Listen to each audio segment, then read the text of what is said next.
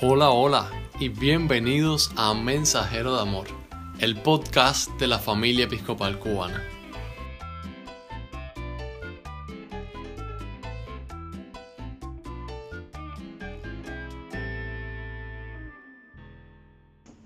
Muy buenos días, queridos hermanos y queridas hermanas. Para mí es un honor y un orgullo poder dirigir esta celebración de mensajero de amor junto a mi familia. les mando un saludo grande desde el Cono Sur, un saludo invernal porque aquí hay un frío horrible en estos momentos en que estamos preparando la celebración, hay 3 grados. Tenemos estufa con leña porque si no hay fuego no se puede estar. Y bueno, contentos aún con frío de poder estar unidos a ustedes en esta hermosa celebración de la fiesta de San Pedro y San Pablo que celebraremos el próximo 29 de junio. Recordamos en esta hora las iglesias que en Cuba viven bajo la vocación de esta festividad, que es la festividad del martirio de Pedro y de Pablo. Aprovecho también para agradecer a todos los que tienen que ver con esta oportunidad que se me brinda, la obispa Griselda, y Anel, que sigue siendo un instrumento fundamental en que el Evangelio se sigue expandiendo y nuestra iglesia, aún en medio de la crisis del COVID, puede hacerse presente en la vida de cada uno de nosotros. Y por último, a Padre Gilberto, ustedes no se imaginan los diálogos para hacer posible esto. Para él también mi agradecimiento en esta hora. Los invito entonces a disfrutar de la celebración de Pedro y Pablo, inspirados en sus vidas. Celebremos con alegría al Señor de la Victoria. Amén.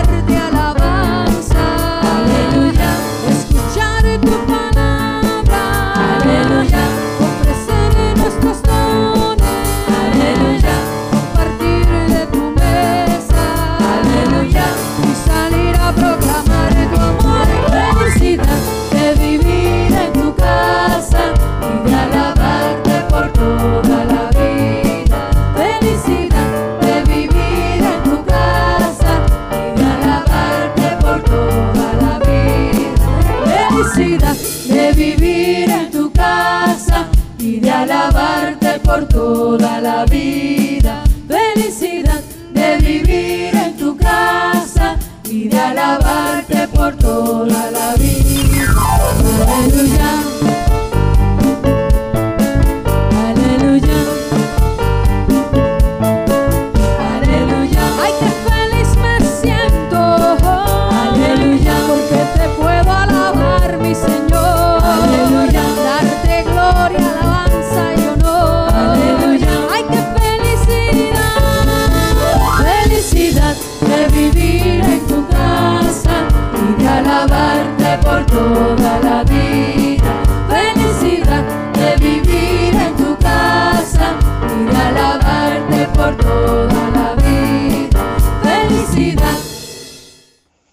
El Señor sea con ustedes.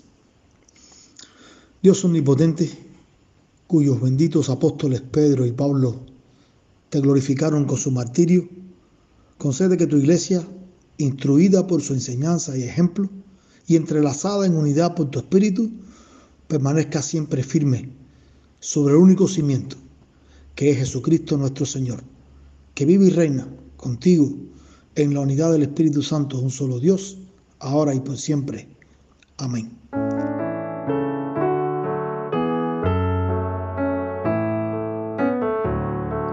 Lectura del libro de Hechos de los Apóstoles, capítulo 3, del versículo 11 al 15.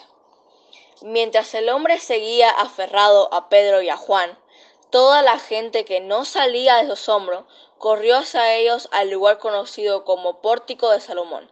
Al ver esto, Pedro les dijo, Pueblo de Israel, ¿por qué les sorprende lo que ha pasado? ¿Por qué nos miran como si por nuestro propio poder o virtud hubiéramos hecho caminar a este hombre? El Dios de Abraham, de Isaac y de Jacob, el Dios de nuestros antepasados, ha glorificado a su siervo Jesús. Ustedes lo entregaron y lo rechazaron ante Pilato, aunque éste había decidido soltarlo. Rechazaron al santo y justo y pidieron que se indultara a un asesino. Mataron al autor de la vida, pero Dios lo levantó de entre los muertos, y de eso nosotros somos testigos. Palabra de Dios.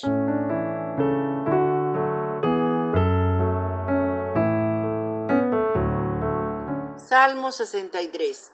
Dios, Dios mío, eres tú. De madrugada te buscaré. Mi alma tiene sed de ti. Mi carne te anhela. En tierra seca y árida, donde no hay aguas. Para ver tu poder y tu gloria, así como te he mirado en el santuario. Porque mejor es tu misericordia que la vida. Mis labios te alabarán. Así te bendecirá en mi vida. En tu nombre alzaré mis manos. Como de meollo y de grosura será saciada mi alma, y con labios de júbilo te alabará mi boca. Cuando me acuerde de ti en mi lecho, cuando medite en ti en las vigilias de la noche, porque has sido mi socorro, y así en la sombra de tus alas me regocijaré. Está mi alma pegada a ti, tu diestra me ha sostenido, pero los que para destrucción buscaron mi alma caerán en los sitios bajos de la tierra los destruirán a filo de espada, serán porción de los chacales. Pero el rey se alegrará en Dios, será alabado, cualquiera que jura en él, porque la boca de los que hablan mentira será cerrada. Gloria al Padre, al Hijo y al Espíritu Santo. Como era al principio, es ahora y será siempre, por los siglos de los siglos. Amén.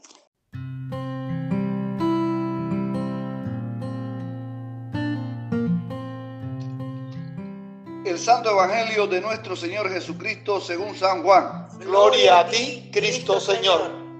Cuando hubieron comido, Jesús dijo a Simón Pedro, Simón, hijo de Jonás, ¿me amas más que estos? Le respondió, sí, Señor, tú sabes que te amo. Él le dijo, apacienta a mis corderos. Volvió a decirle la segunda vez, Simón, hijo de Jonás, ¿me amas? Pedro le respondió, sí, Señor, tú sabes que te amo. Le dijo, pastorea mis ovejas. Le dijo la tercera vez, Simón, hijo de Jonás, ¿me amas?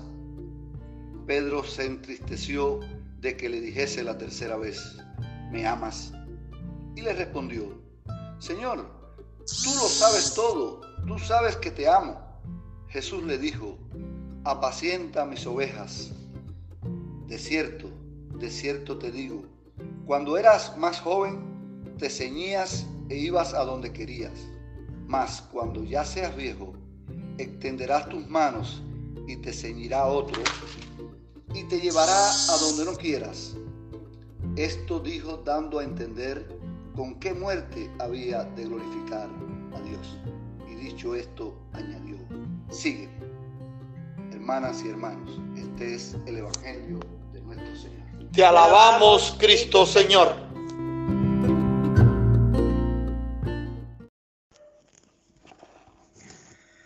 Señor, bendice mis labios para proclamarte en el nombre del Padre, del Hijo y del Espíritu Santo.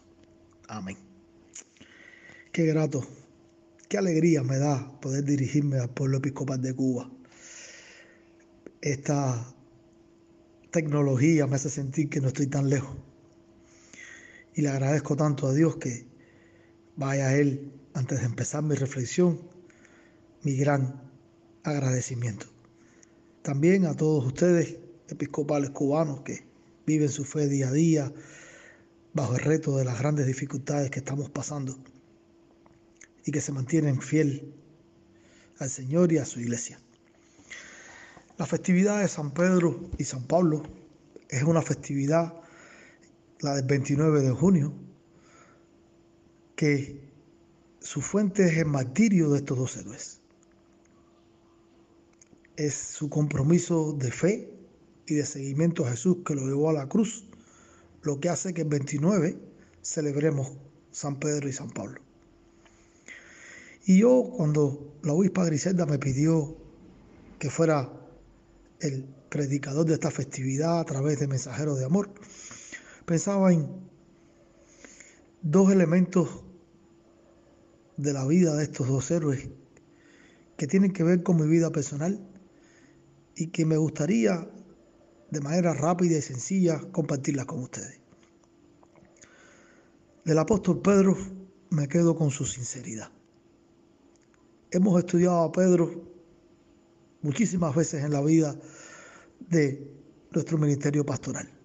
Y siempre lo hemos visto como el discípulo impetuoso y reflexivo que respondía que era el primero, que intentaba agradar a Jesús, el que se equivocaba, el que lo negaba, pero siempre fue genuino y sincero. Y yo pensaba y pienso, y quiero compartirlo con ustedes en esta celebración, que los seres humanos vivimos mintiendo y engañando. La mentira y el engaño son escudos para vivir esta relación con otros y con otras, que muchas veces a causa del pecado que vive nuestra sociedad, pues está lleno de miedos y temores. Y la mentira es una manera de defendernos. Desgraciadamente vivimos así. Y no solo en Cuba, esto es en todos lados. Pero con Dios esto no vale.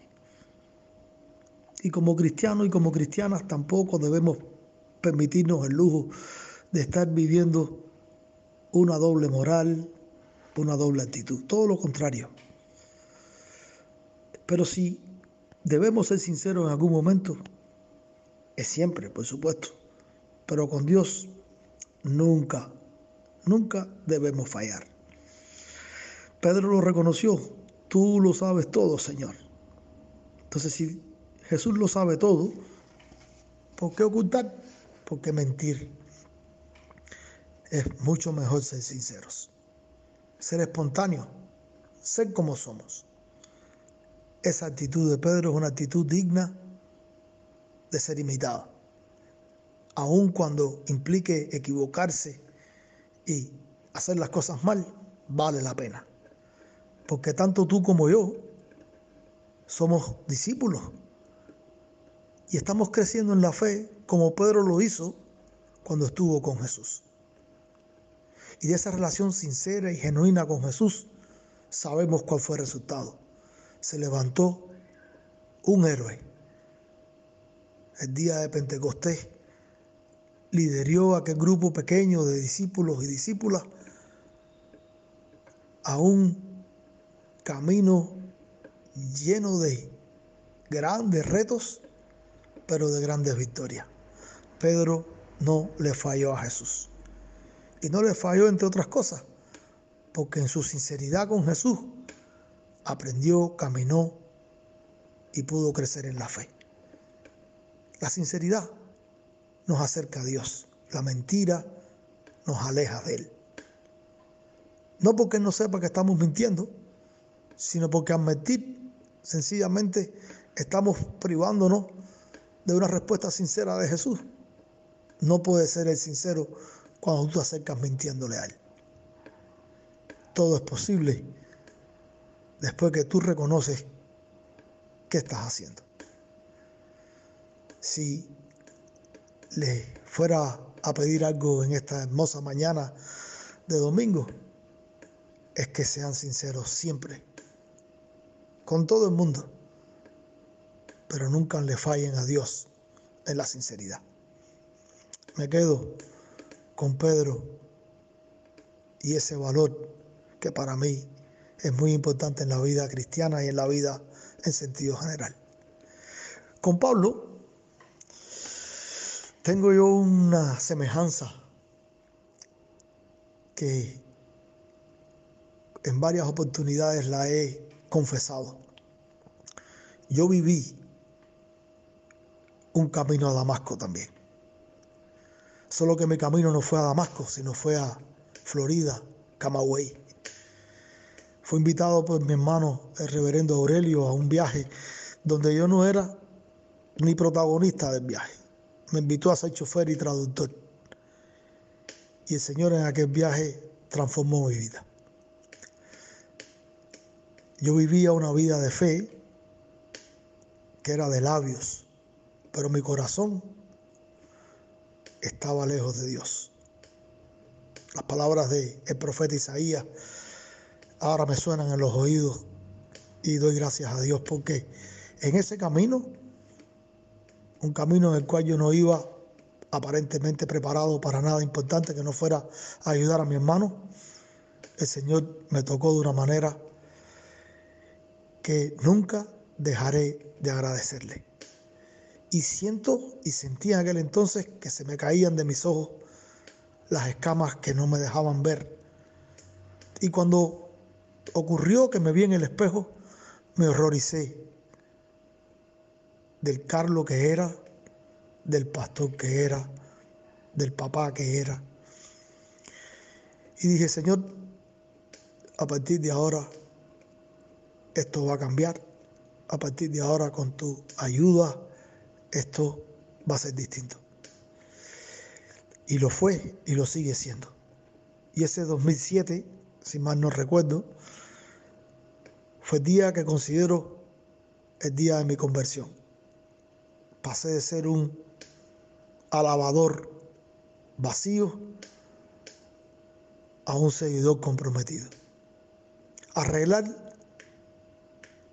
las pisadas equivocadas del camino ha sido un proceso difícil. Hace poco, el, el aniversario 28 de mi ordenación, se lo recordaba a mis hermanos del clero que Hubo oportunidades donde desafié, donde actué de manera que pensaba yo que era correcto, pensaba yo que era lo que tenía que hacer. Y ahora, pues a la luz de una nueva visión que Dios me dio, me doy cuenta de que fue sencillamente un error. No deja de ser un aprendizaje en el camino, pero un aprendizaje con dolor. Y si les quisiera decir en esta hermosa mañana de domingo, ¿qué de Pablo puede sernos útil? Bueno, son tantas las cosas, pero me gustaría resaltar que en nuestra vida de fe deberíamos tener todos un camino a Damasco. La vida nos da de tal manera, especialmente a los cubanos, que es muy fácil que nuestra vida espiritual se enturbie. Es muy fácil que nuestra vida espiritual se transforma en algo que no agrada a Dios. Es muy fácil perder el camino. Y todos necesitamos un camino a Damasco. El camino a Damasco es el camino de vida, es el camino de la oportunidad, es el camino de la fidelidad. Les pediría en esta hermosa mañana que le digan al Señor, Señor, quiero ir a Damasco y quiero salir victorioso de Damasco. Acercarme a ustedes a través de la predicación me hace sentir también un poco triste, porque el pueblo cubano y ustedes están viviendo una situación bien, bien difícil. Pero las pruebas y las dificultades son oportunidades de crecer también. Los tiempos van a cambiar, tienen que cambiar, pero tenemos que estar preparados para los cambios y con oscuridad espiritual, con mentiras, las cosas no van a ser distintas. Tenemos que enfrentar este reto como nación y como pueblo con los argumentos de la fe, con la fortaleza de la enseñanza de Jesús. Y aquí hay dos que esta fiesta nos propone. La imagen del apóstol Pedro con su camino de fe sincero y la imagen del apóstol Pablo en su camino a Damasco de transformación. Les agradezco muchísimo a Dios la oportunidad de dirigirme a ustedes. Pido por el pueblo cubano, pido por el pueblo episcopal y agradecido a Dios, pido que Dios los bendiga a todos. Amén.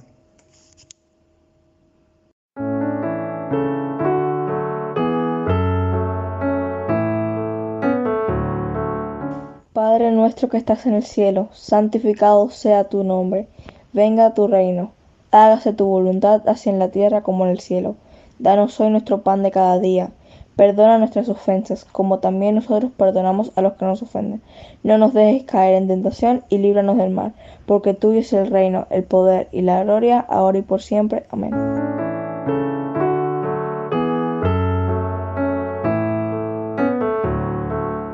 Querido y amado pueblo episcopal de Cuba, recibir la bendición. Y la bendición del Dios omnipotente, el Padre, el Hijo y el Espíritu Santo, esté siempre con nosotros, more con nosotros y nos anime día a día. Amén.